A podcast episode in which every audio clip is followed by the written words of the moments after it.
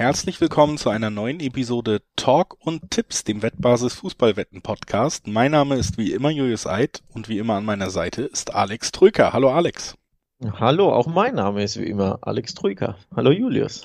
Das ist richtig und wie so oft sprechen wir über den nächsten Bundesligaspieltag und ähm, blicken auf alle neun Partien, die uns da am Wochenende erwarten werden. Am Freitag, Samstag und Sonntag blicken auf alle neun Partien voraus. Vorher einmal noch die Hinweise. Sportwetten sind ab 18 nicht für Minderjährige gedacht und alle Angaben, die wir hier in diesem Podcast machen, sind Angaben ohne Gewähr, einfach weil sich die Quoten natürlich auch noch jederzeit verändern können. Zu guter Letzt, Sportwetten können Spaß, aber auch süchtig machen. Und wenn das Ganze bei euch zum Problem wird, dann schaut doch mal auf spielen-mit-verantwortung.de vorbei. Auch da gibt's erste Hilfsangebote oder ihr wendet euch an den Support der Wettbasis per Mail oder per Live-Chat. Auch das ist möglich, wenn das Ganze zum Problem geworden ist. So. Das war unser kleines, aber wichtiges Vorwort, wie immer. Und jetzt können wir wie so oft in den Bundesligaspieltag reinstarten, Alex. Der beginnt Freitag mit einem Spiel, das in der Vergangenheit durchaus unterhaltsame Duelle versprochen hat. Dortmund gegen Hoffenheim. Beim bisherigen Saisonverlauf und vor allen Dingen beim Auftreten der Dortmunder muss man sagen, ja, die, die Hoffnung auf Spektakel ruht auf den Schultern der TSG eher als auf den Dortmundern, ne? Ist das so, ja, tatsächlich. Ja, auf jeden Fall die TSG zuletzt ähm, erstaunlich gut in Form. Ähm, hätten wir beide, glaube ich, nicht unbedingt so erwartet. Drei Siege in Folge, das ist absolut beachtlich. Dreimal, äh, zweimal sogar drei Tore geschossen, 3 zu 2 gegen Bochum und das äh, erstaunliche 3 zu 0 in Leverkusen folgte gut dann zu Hause beim 1 zu 0 gegen Augsburg zuletzt eher ne, die Pflicht erledigt, aber Hoffenheim top in die Saison gestartet. Der BVB jetzt nicht unbedingt schlechter, mit der gleichen Ausbeute. Drei Siege, eine äh, Niederlage, also neun Punkte. Aber diese Niederlage, die hätte man sich, glaube ich, ein bisschen anders vorgestellt ähm, beim BVB. Also ich glaube, von der Stimmung her sind die Hoffenheimer, obwohl punktgleich mit Dortmund, wahrscheinlich besser drauf, würde ich jetzt schätzen. Ja, vor allen Dingen, weil man auch beim Dortmunder Auftritt bei der Hertha, ähm, die sicherlich unter Schwarz jetzt ein bisschen konsolidierter wirkt, aber trotzdem ist es ja bei weitem kein Spitzenverein in der Liga auf einmal geworden über den Sommer.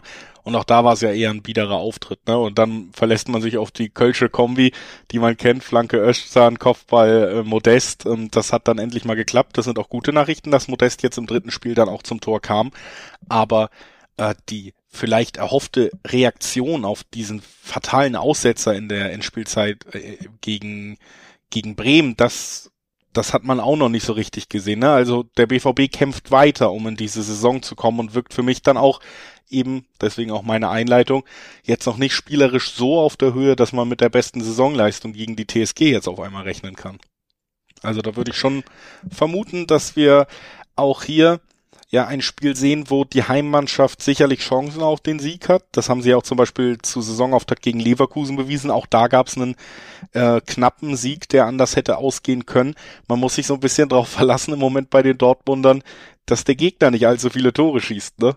Ähm, ja, da war auch die Hertha zweimal nah dran. Ich glaube, zweimal Aluminium getrof äh, getroffen. Kobel hat einen Sahnetag erwischt in Berlin, war richtig stark. Hat auch gegen BVB Leverkusen da, ähnlich, ne? Auch da hat genau, er hat, gegen Schick. Genau, parallele, parallele zum Leverkusen-Spiel hat die Null gehalten, hat dem BVB den Sieg gerettet. Ja, der BVB hätte auch gegen die Hertha den Sack zumachen können, aber nichtsdestotrotz, das war auch hinten gegen eine biedere Mannschaft nicht immer sattelfest und das macht natürlich ein bisschen Sorge, denn es kommt ja nicht gerade der Lieblingsgegner mit Hoffenheim äh, in den Signal Iduna Park. Da gab es ja auch in der Vergangenheit immer mal wieder schwere Spiele, teilweise Punktverluste, teilweise Heimniederlagen.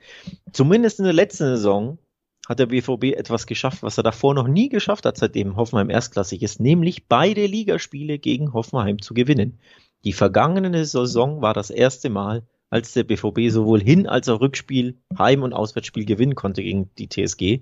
Also einen kleinen Fluch, Fluch wahrscheinlich so ein bisschen ge, gebrochen, zumindest aus, sicherlich aus Sicht der Dortmunder Fans. Ja, trotzdem für mich jetzt tatsächlich in dieser Verfassung kein No-Brainer, irgendwie Dortmund zu Hause 1,6er, 1,7er Quote, das so mitzunehmen bin ich mir zu unsicher, ehrlich gesagt, im Dreiweg, wie das am Ende ausgeht, weil mir die Verfassung der Dortmunder wirklich noch nicht so gut gefällt. Was ich tatsächlich spannend finde, ist ähm, ja ein wenig gegen den Trend der vergangenen Jahre und mit dem aktuellen Dortmunder Trend zu tippen, nämlich dass wir vielleicht kein 4-3 hier sehen, sondern eher ein engeres Spiel, wo auch nicht so viele Tore fallen werden. Das ist bei den Wettanbietern noch nicht so angekommen und deswegen kriegen wir für unter 3,5 Tore, also drei Tore dürfen fallen, kriegen wir 1,9er Quoten, was eine sehr hohe Quote ist für ähm, diese Wette unter 3,5 Tore. 2-1, 1-1, 1-2, das könnte ich mir alles gut vorstellen und da ist die Quote natürlich attraktiv. Was für mich der 3-0 auch mit drin, genau.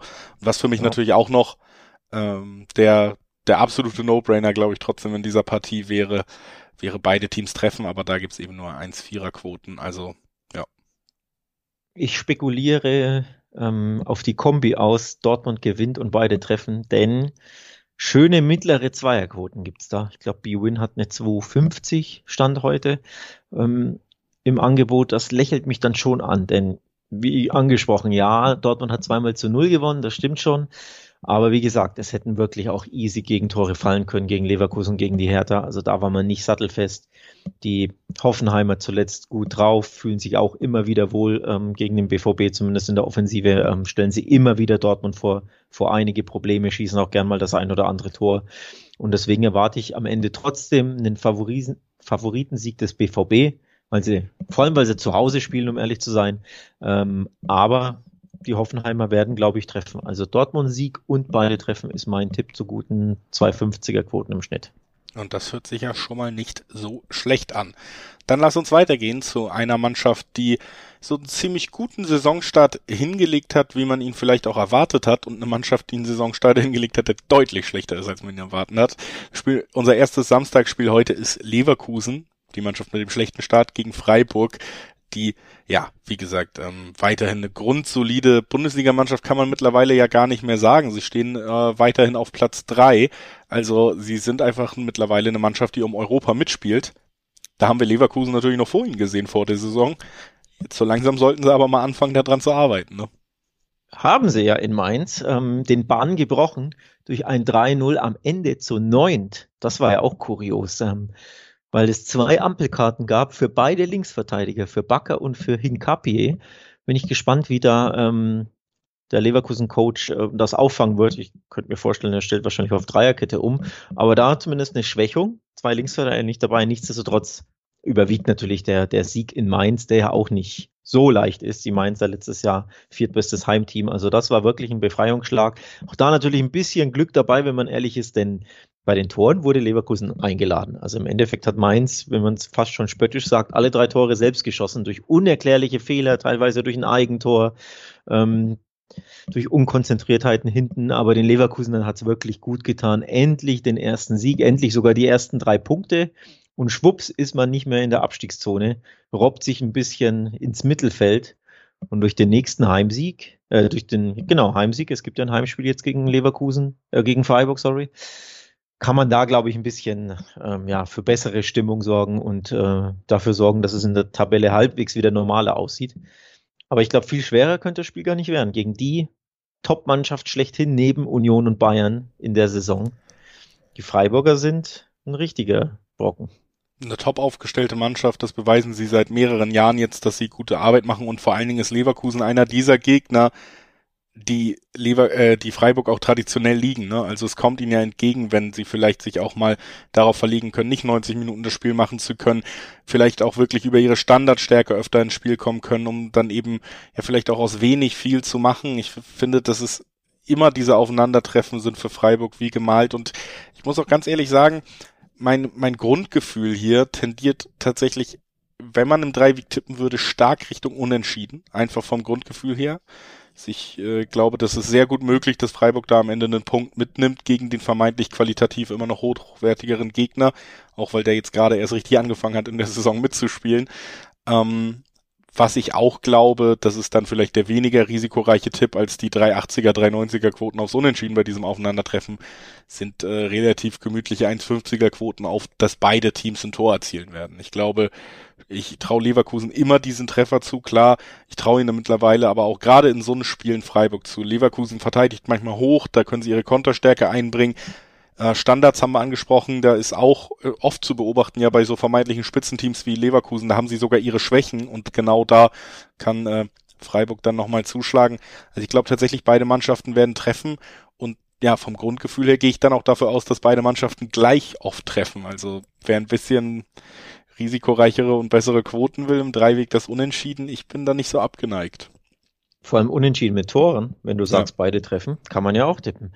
Ähm, die Statistik der letzten Spiel, zehn äh, Spiele zeigt übrigens auf, dass das ein absolutes Duell auf Augenhöhe ist.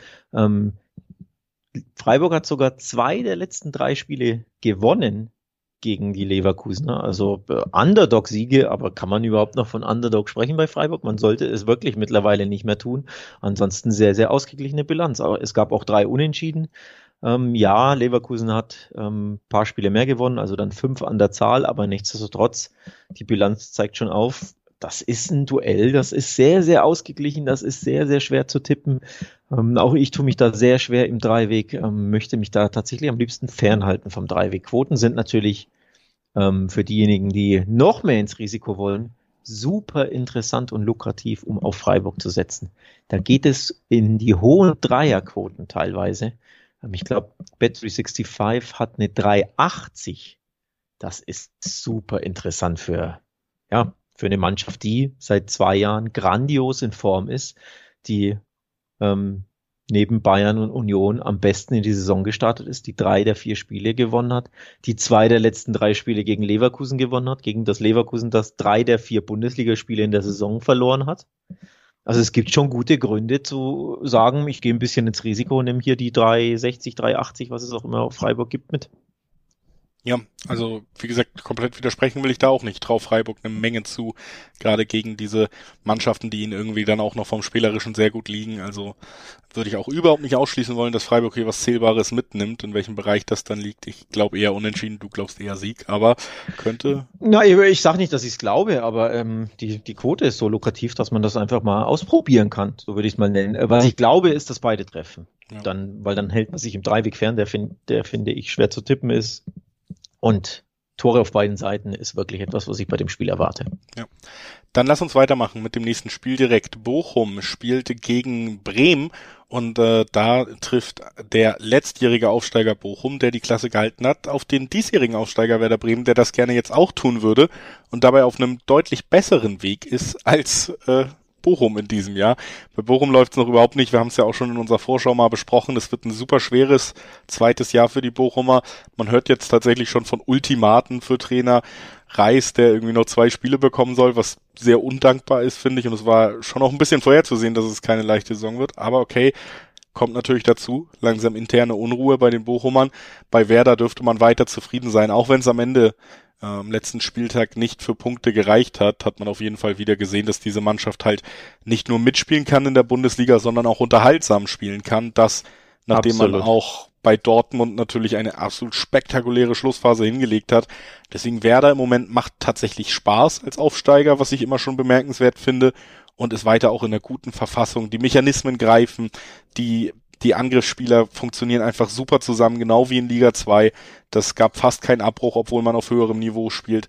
Also Werder gefällt mir schon sehr gut und ist für mich tatsächlich in diesem Aufeinandertreffen, wenn wir die letzten vier Spiele und die aktuelle Form uns angucken, schon eher Favorit, auch wenn sie der diesjährige Aufsteiger sind. Sie bereichern die Bundesliga absolut. Das haben wir ähm, schon einige Male jetzt thematisiert in der noch jungen Saison. Ähm, das ist wirklich interessant. Also Werder ist back, so kann man es ja wirklich sagen. In jedem Spiel fallen Tore ohne Ende, typisch Werder-Style. Es wird angegriffen. Ähm, was hinten passiert, ist nicht so wichtig. Wir versuchen halt einfach eins mehr zu schießen. Und so kam es eben dazu, dass in jedem Spiel over 3,5 Tore fielen mit äh, Werder-Beteiligung. Und zwar unglaublich viele Tore, also weit mehr als nur äh, die vier. Zweimal gab es vier Tore beim 2 zu 2, dann gab es mal fünf Tore beim 3-2 in Dortmund und sieben Tore beim 3-4 gegen Frankfurt. Also ähm, es ist Spektakel, was da los ist, wenn, wenn Bremen spielt. Das ist wirklich super anzusehen. Es ist super unterhaltsam, das Spiel gegen Frankfurt. Ähm, ich glaube, stand es nicht 2-1 nach irgendwie gefühlt 15 Minuten oder irgendwie sowas. Also ähm, es lohnt sich, Werder Bremen-Spiele zu schauen, aktuell als Neutraler. Und es lohnt sich, auch auf Tore zu setzen, wenn Bremen spielt, nämlich auf Over wetten. Ich bin mir aber nicht sicher, ob es wieder mehr als 3,5 Tore in dem Spiel gibt. Ich glaube, das wird das erste Mal der Fall sein, dass es unter 3,5 ähm, geben wird. Wenn ich mal kurz gucke, was es darauf gibt. logischerweise nur 1,50er Quoten. Also bisher hat sich das Over immer sehr, sehr, sehr gelohnt. Das Under lohnt sich nicht so sehr. Man kann es aber trotzdem so machen, dass man zumindest Over 2,5 tippt. Denn mit einem 2 zu 1 in egal welche Richtung wäre man schon dabei. Ja, ich glaube, es wird auch nicht unbedingt über 3,5 gehen. Es wird aber nicht an Werder liegen, sondern an Bochum in diesem Spiel. das habe ich mir auch gedacht. Ja, die, ich glaube, die können nicht so viel beisteuern wie dann eben Dortmund oder Frankfurt oder sonst wer auf, auf, auf den Zettel. Deswegen, ja, könnte ich mir auch vorstellen, dass es diesmal das erste Mal drunter bleibt. Ich glaube, um es hier mal relativ kurz zu machen und nicht weiter nach einem Tipp zu suchen, ich glaube, Werder gewinnt das, weil auch die Geschichte rund um den Trainer bei Bochum langsam Fahrt aufnimmt. Da ein kleiner Hinweis, guck gerne auch mal auf wettbasis.com vorbei. Da gibt's ja auch viele Infoartikel rund um die Bundesliga, unter anderem auch, welcher Trainer wird als erstes entlassen. Und sollte Bremen auch dieses Spiel gewinnen, sollte man mal ganz schnell gucken, wo man noch gute Quoten auf den Bochumer Trainer bekommt. Ähm, also das als kleiner Hinweis, wie immer, Wettbasis, super, um sich über alles äh, rund um den Fußball und darüber hinaus zu informieren. Aber äh, zurück zum eigentlichen Fall. Ich glaube, wer da gewinnt das. Ich glaube, diese Geschichte um den Trainer, der jetzt angezählt ist bei Bochum, muss erstmal auserzählt werden und wird sie relativ schnell. Und ich bin auch einfach weiterhin überzeugt von dem Fußball, den Werder zeigt. Deswegen zwei Vierer, zwei Fünfer Quoten auf eine Mannschaft, die Borussia Dortmund innerhalb von sieben Minuten niederringen kann. Ähm, bei einem 2-0 Rückstand. Finde ich gut und ich, ich sag jetzt hier mal Werder. Ich tue mich ein bisschen schwerer auf Werder zu setzen, hat folgenden Grund. Ich habe das Spiel der Bochumer gegen Freiburg live im Fernsehen gesehen und ich fand die Bochumer nicht so verkehrt. Ähm, deswegen fände ich es auch absolut verkehrt, wenn Bochum den Trainer entlassen sollte alsbald in demnächst. Für mich wäre das eine fatale Fehlentscheidung. Ich finde, da ist noch jede Menge Leben im Bochumer Kader drin, in der Mannschaft drin. Sie hat das, finde ich, erstaunlich gut gemacht in Freiburg, hatte auch Pech, ja, natürlich, sie hätten auch höher verlieren können. Freiburg hatte auch genügend Chancen, aber ich glaube auch Bochum hat zwei, dreimal Aluminium getroffen, das fehlt ein Millimeter. Und der Auftritt an, an sich war couragiert bei dem Team der Stunde mit Union und Bayern. Und deswegen, da ist noch jede Menge Leben im Bochumer Kader und in der Mannschaft. Und deswegen könnte ich mir vorstellen, dass man Werder Bremen einen Punkt abknüpft. Ähm, und dass es am Ende unentschieden ausgeht. Und deswegen neige ich stark dazu, diesen Tipp abzugeben. Oder mich ein bisschen abzusichern und zu sagen, ich nehme das Unentschieden mit und möglicherweise den Auswärtssieg, auf den du ja setzt. Gehe also auf die doppelte Chance X2. Das sind so meine, meine Möglichkeiten. Denn eins ist ja klar, bei Werder Bremen Spielen fallen Tore, aber die Spiele sind ja auch völlig unberechenbar. Man weiß ja nicht, wie sie ausgehen. Wann haben sie denn ihre Punkte geholt? Das 2-2 gegen Stuttgart fiel in der 95. Das 3-2 in Dortmund fiel in der 89., 92. und 94. Also jeweils in der Schlussphase. Und auch gegen Frankfurt war es ja hinten raus so kribbelig. Ähm, durch den späten Elfmeter war ja da auch das Unentschieden möglich. Also Spiele mit Bremer Beteiligung sind nicht nur unterhaltsam und äh, da fallen viele Tore, sondern sie sind auch sehr, sehr schwer zu predikten, weil alles passieren kann. Und deswegen würde es mich nicht wundern, wenn es den Punktverlust aus Werder Sicht gibt. Ja. Dann lass uns mal direkt weitergehen jetzt zum großen Spiel, nämlich Alex, der Meisterkampf in der Bundesliga ist endlich wieder da. Punktgleich an der oh. Spitze. Spitzenduell. Erster es gegen Zweiter. Meisterkampf in der Bundesliga. Erster gegen Zweiter. Punktgleich. Da ist alles drin, wenn Union Berlin gegen Bayern München spielt. Das liegt unter anderem daran, dass die wirklich übermächtigen marschierenden Bayern gestoppt wurden am letzten Wochenende von Gladbach oder ja eher persönlich Jan Sommer mit 19 Paraden und laut Julian Nagelsmann auch einem Schiedsrichter, der ihm nicht so gefallen hat, aber insgesamt steht unterm Strich nur ein Punkt für die Bayern, damit dieselbe Ausbeute wie Union Berlin. Also man muss wirklich nochmal, wenn man auf diese Tabelle guckt, einfach sagen, zweiter Union Berlin, dritter Freiburg. Das sind die Mannschaften, die so konstant arbeiten seit mehreren Jahren und es zahlt sich dermaßen aus. Union Berlin macht einen absolut seriösen Job. Äh, alles funktioniert so, wie man sich das geplant hat in ihrem System. Es gibt da kaum Ausfälle zu vermelden in dieser Saison. Wie gesagt, auch noch keinen einzigen. Aber ja, es geht gegen Bayern München, die am vergangenen Wochenende nicht alle Punkte geholt haben. Für jede noch so gut arbeitende Mannschaft in Deutschland ist das jetzt äh, kein Spiel, wo man unbedingt mit einem Sieg rechnet. Ne?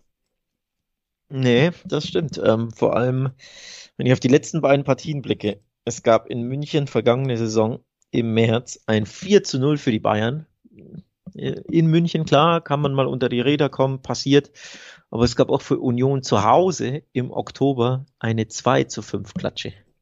Also die Bayern haben einfach in den letzten beiden Spielen gegen dieses so stabile, so seriöse Union einfach neun Tore geschossen. Neun in zwei Spielen. Deswegen, ja, so stark Union ist und so seriös und so ähm, ne, berauschend sie die Bundesliga aufmischen. Aber wenn die Bayern richtig Bock haben, dann wird es natürlich für jede Mannschaft der Welt schwer und ist recht für eine eher kleinere Mannschaft, für einen eher kleineren Club wie Union, auch wenn sie über, dich, über sich hinauswachsen. Aber ich will auch nicht unter den Tisch fallen lassen, dass in der Saison davor es zwei Remis gab. Jeweils eins zu eins, sowohl in Köpenick als auch in München endeten die Spiele. Also so gesehen weiß Union dann doch, wie man zumindest die Bayern ein bisschen ärgern kann. Ja. Und welche, welches Gesicht es jetzt gibt am Samstag? Ich sehe. Verrätst du mir jetzt? Ich sehe wenig Chancen. Ich glaube, ein gut aufgelegtes Bayern München spielt eigentlich außerhalb der Bundesliga. Union ist eine gute Bundesligamannschaft, aber Bayern München ist keine Bundesligamannschaft mehr, wenn man die Maßstäbe gerade der ersten Auftritte in die Saison anlegt. Und ich glaube, das wird sich niederschlagen im Ergebnis.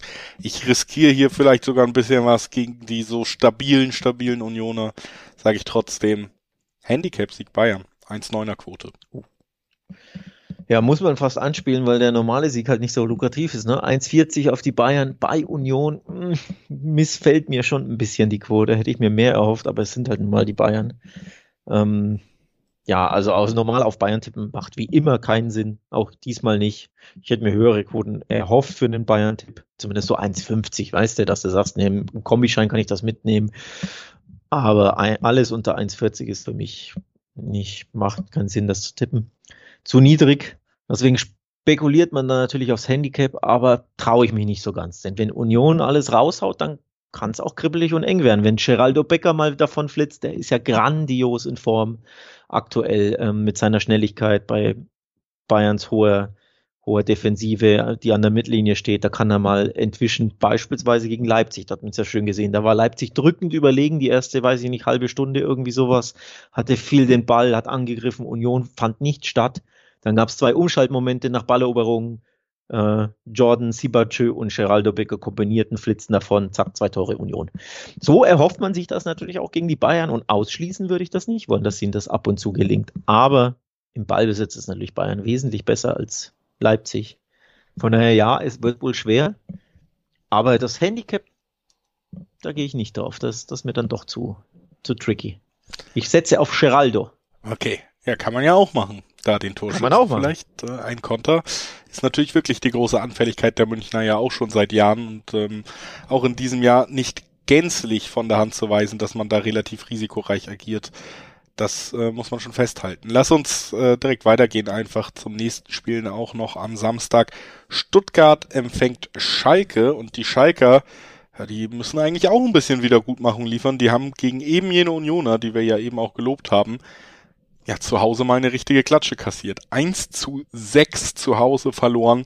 Ist natürlich ähm, ja in der gesamten Art ein schwerer Schlag. Erstmal in ja so einer sagenumwobenen Arena, wo die Fans auch viel Gas geben und dann natürlich für so einen ja selbst auserkorenen Arbeiterclub wie Schalke diese Ergebnisse, die dann eher nach Arbeitsverweigerung klingen, die tun immer besonders weh und da muss man dann auch mal ein bisschen gegensteuern am nächsten Spieltag.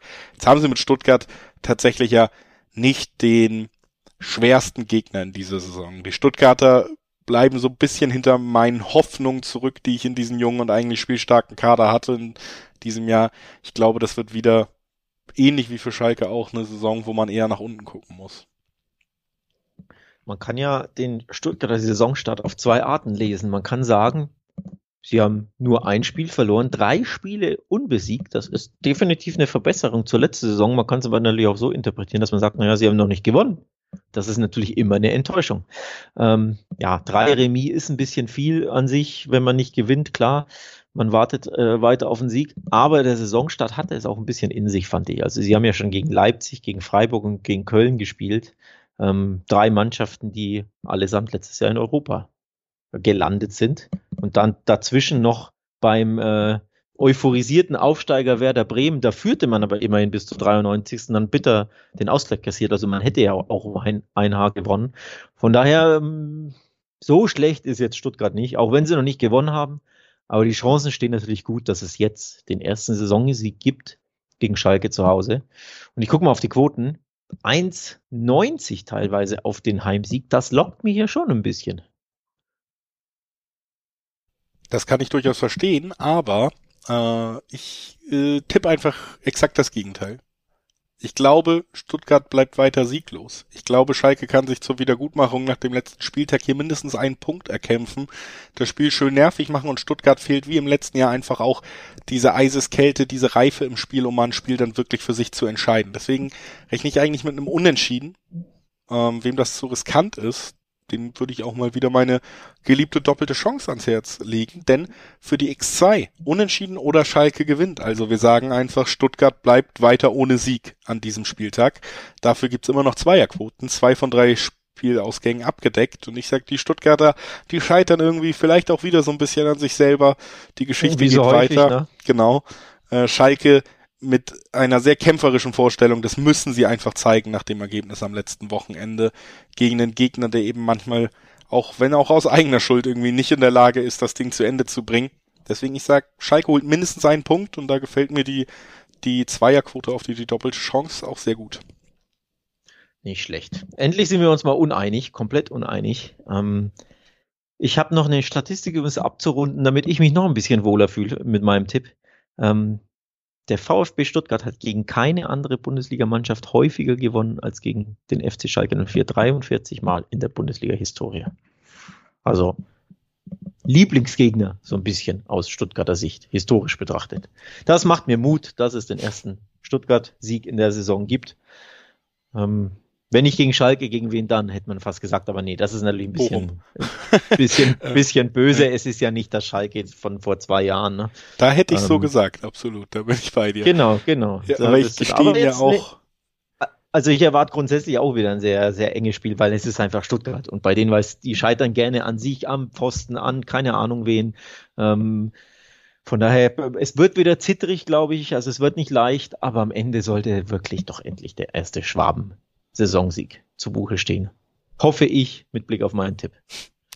Dann werden wir das genau im Blick behalten. Das sind ja für uns immer die spannendsten Situationen und äh, gehen rüber zu unserem nächsten Tipp. Wir wollen oder unserem nächsten Spiel. Wir wollen über Wolfsburg gegen Köln sprechen.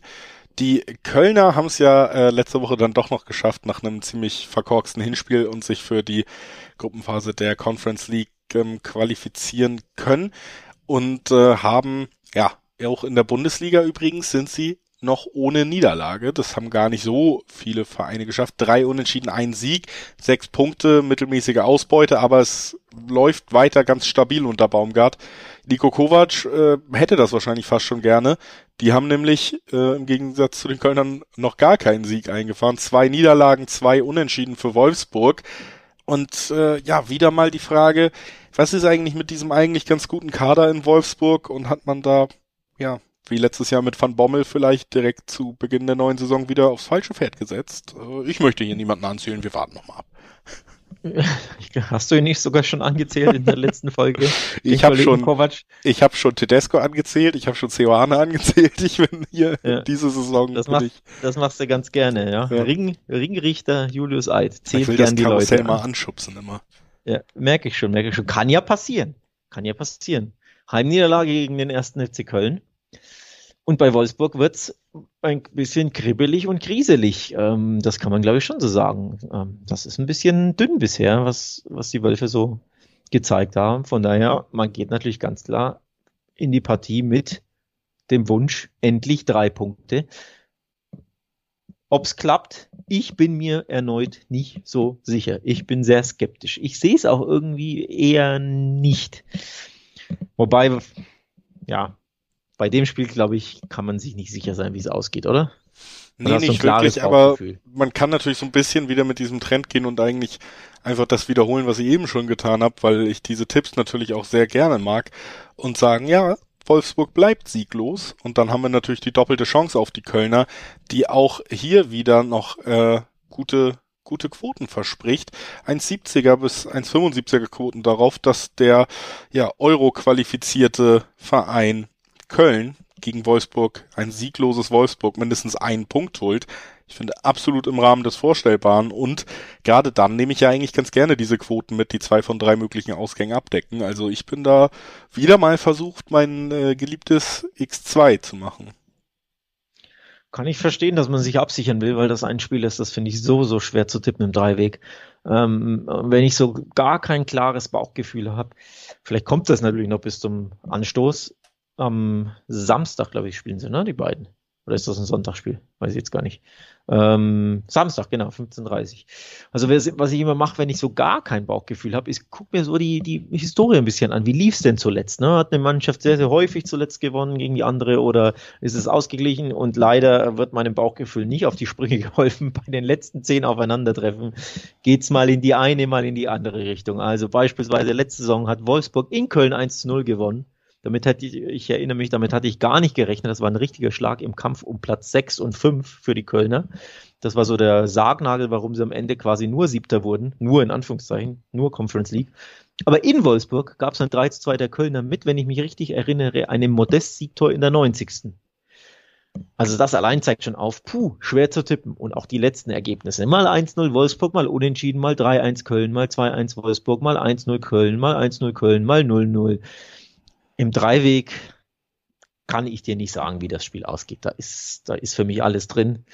Deswegen ähm, blicke ich auf andere Tippen, wie Beispiel, äh, Tipps, wie beispielsweise, wie wäre es denn mit so einem Over 2,5 zu 1,75er Quoten? Ja.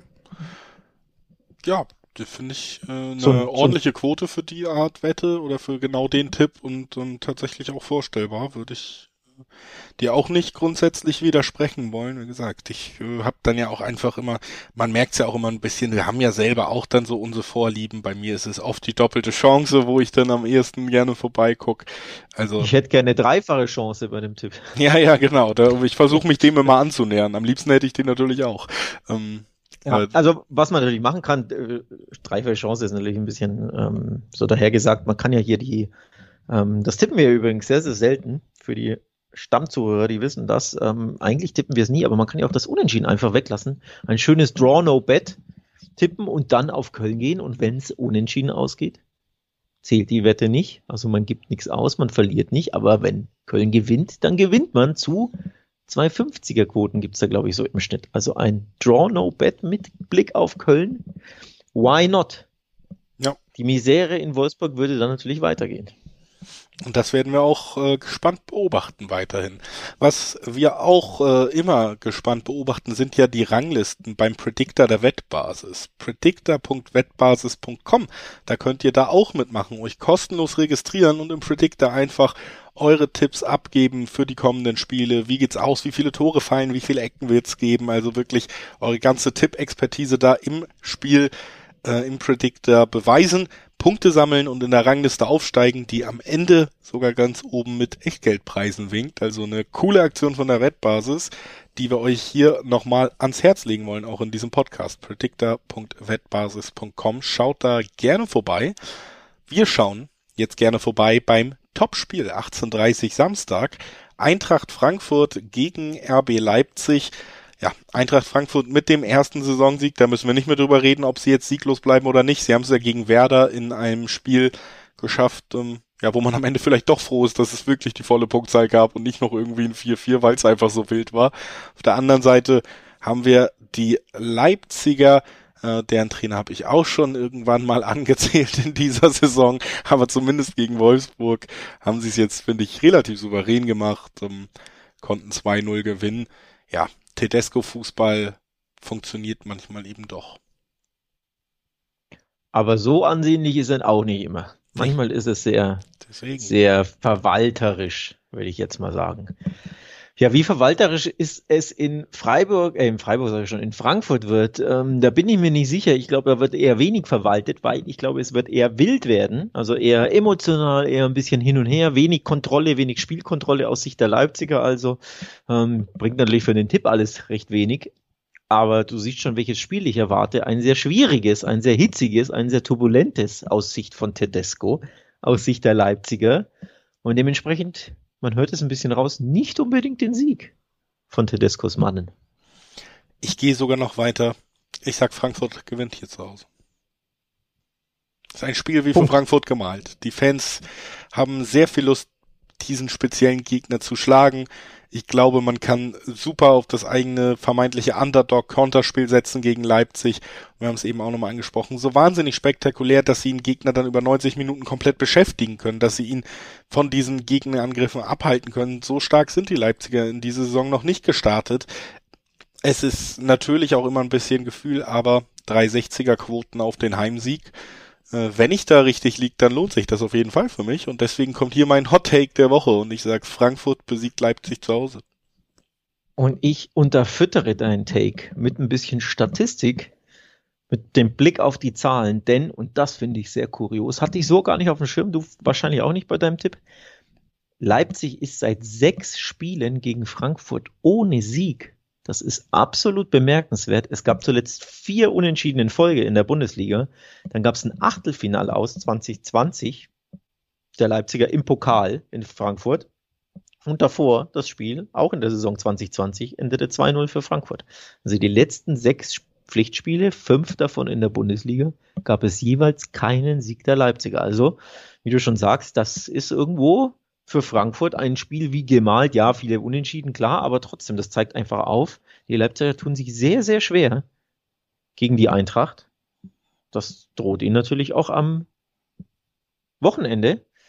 Und unser Bauchgefühl sagt ja auch, das wird knifflig, das wird schwer mit dem Leipziger Sieg. Ähm, ich bin mir nicht ganz sicher, ob ich mich traue, so wie du, äh, all in zu gehen, auf Frankfurt zu setzen, aber zumindest hier die doppelte Chance hätte ich auf jeden Fall ins Auge gefasst. Also hier das schöne 1x, denn auch da gibt es teilweise 1,80er Quoten, finde ich auch schon nicht schlecht. Also ich mache einen Julius Eid, doppelte Chance 1x. Und damit kann ich dir aus Erfahrung sagen, macht man nie was falsch, wenn man den News macht. Also ähm, dann lass uns den Sonntag mit dieser Lebensweisheit, äh, den Samstag mit dieser Lebensweisheit abschließen. Zwei Spiele warten ja auch noch am Sonntag auf uns, die wir natürlich auch noch besprechen wollen. Das erste Duell, das wir da auf dem Zettel haben, ist das, ja, spricht jetzt für mich nicht so viel Lebensfreude. Augsburg gegen Hertha. Ähm, ein stabileres Hertha, aber sicherlich nicht einer der Vereine, über die man gerade so schwärmt, wie wir es zum Beispiel über Werder Bremen getan haben. Auf der anderen Seite Augsburg, ja, auch, ähm, man sieht die Ansätze von Maaßen, dass man da ein bisschen mehr Spielkultur reinbringen will, aber so wahnsinnig toll ist man dann doch auch noch nicht in die Saison gestartet. Augsburg bleibt Augsburg, kann man vielleicht auch so ein bisschen sagen. Deswegen hier auch naheliegend würde ich sagen, beide Mannschaften auf Augenhöhe für mich und für die für die Wettanbieterquoten sehr ähnlich, ne? Also Augsburg mit zwei ja. Sechser, Hertha mit zwei Siebener Quoten. Da, das nimmt sich nicht viel und ist ein Spiel zu früh, aber natürlich irgendwie auch prädestiniert für deinen geliebten Unentschieden-Tipp, ne?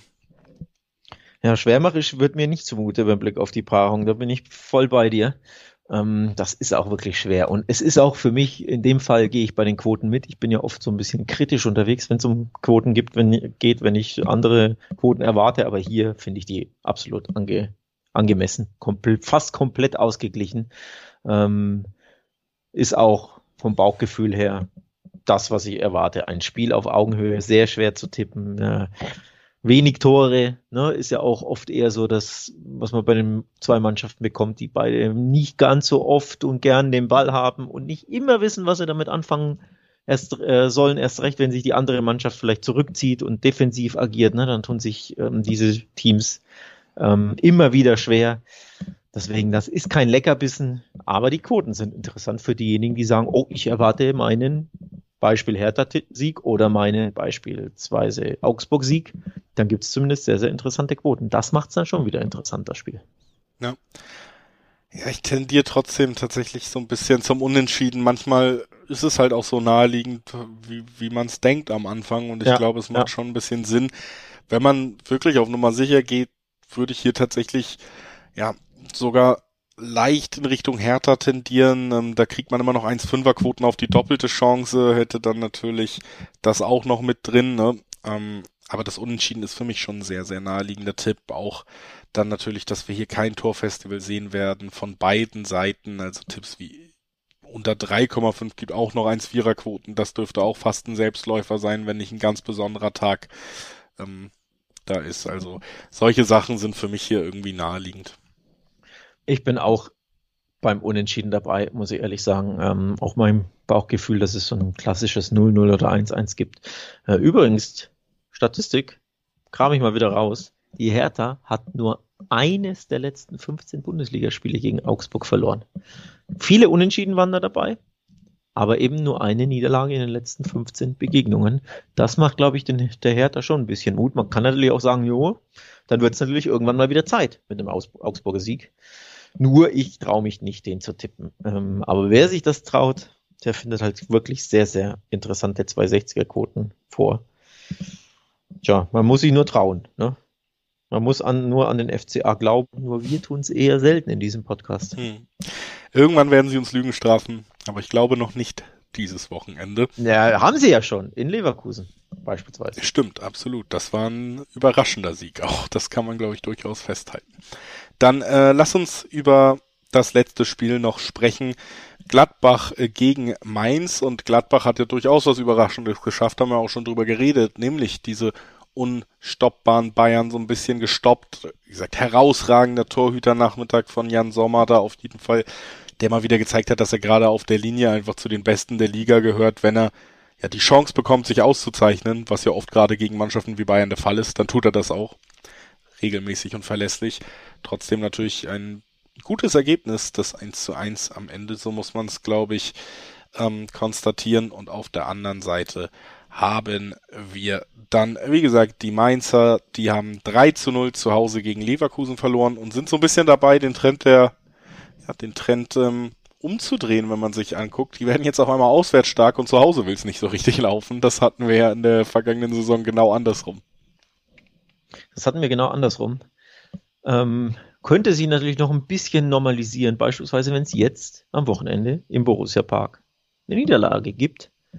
Und ganz ehrlich, das ist das erste Spiel, gleichzeitig unser letztes Spiel in der Besprechung, aber das erste Spiel, bei dem mein Bauchgefühl und die Quoten sehr aus, also ein, ein, mir ein gutes Gefühl geben, weil mein Bauchgefühl zu sehr interessanten Quoten äh, vorliegt. Nämlich zwei Zehnerquoten auf den Gladbach-Sieg. Und mein Bauchgefühl sagt auch, oh, Gladbach, Gladbach gewinnt das. Und dann sehe ich die Quote. Also das ist mit Abstand die beste Quote, die mir im Dreiweg gefällt an diesem Wochenende mit Bezug auf meinen Tipp, den ich erwarte im Spiel, im Dreiweg wohlgemerkt. Bin ich völlig bei 215. dir. Bin ich völlig bei dir, braucht man glaube ich auch gar nicht, oder würde ich gar nicht weiter groß drum rumreden. Für mich ist Gladbach Favorit. Sie spielen zu Hause.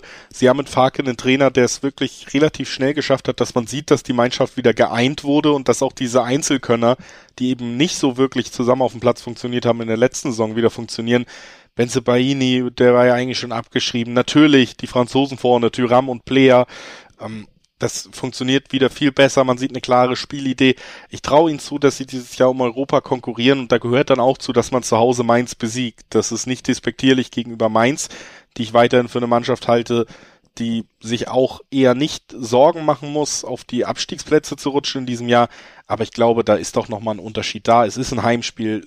Gladbach ist gut drauf äh, spielt guten Fußball dieses Jahr. Und dann ist die Quote halt auch noch toll, ne? Also zwei Zehnerquote trotz all dem, was ich hier auch gerade nochmal vorgebracht hat, die würde ich sehr gerne auch mitnehmen. Deswegen von mir gar nicht mehr so viel zum letzten Spiel, sondern ich tippe auf Gladbach. Ich habe ein Aber hinten raus. Aber Borussia Mönchengladbach hat es noch nie geschafft, Bo Svenssons Mainzer zu schlagen. Dreimal sind die ungeschlagen geblieben gegen die Fohlen. Kann man sich ja auch mal so ne, notieren. Als mhm. Anmerkung, als Sternchen hinter unserem Tipp. Ich bleibe trotzdem bei meinem Tipp, du natürlich auch.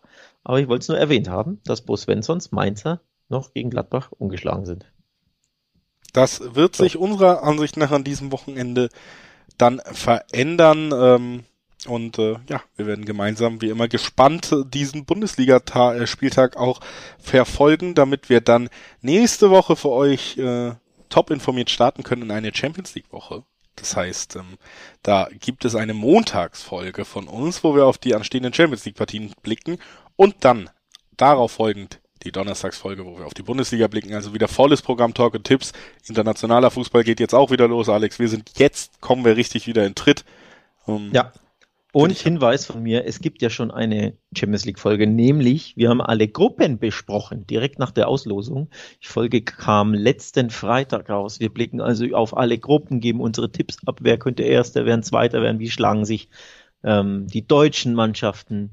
Du hast deine Lieblingsgruppe genannt, die du sehr interessant, spannend aus neutraler Sicht ähm, siehst. Ähm, Klammer auf, vielleicht ist es die Bayern-Barcelona-Gruppe, Klammer zu Also darüber haben wir auch gesprochen. Es gibt eben, wie gesagt, eine Gruppenvorschaufolge, die kann man sich ja auch nochmal in Ruhe anhören. Bis Dienstag, wenn die Champions League dann losgeht. Und Montag, wie gesagt, gibt's dann die ganz normale Besprechung, wo wir die Spiele besprechen, die in der Champions League so anstehen. Da freue ich mich schon sehr drauf, auf die Champions League Gruppenphase. Denn ich habe es ja erwähnt in der Sonderfolge. Es gibt viele Gruppen, die ich sehr, sehr ausgeglichen finde, die ich sehr, sehr spannend finde. Ähm, auch aus deutscher Sicht eine schöne Auslosung. Also ich habe Bock auf die Champions League und auf die nächste Folge am Montag, die wir dann besprechen. Und noch Oder mehr Bock haben wir, wenn ihr alle wieder einschaltet. Deswegen vielen Dank und bis bald. Ciao.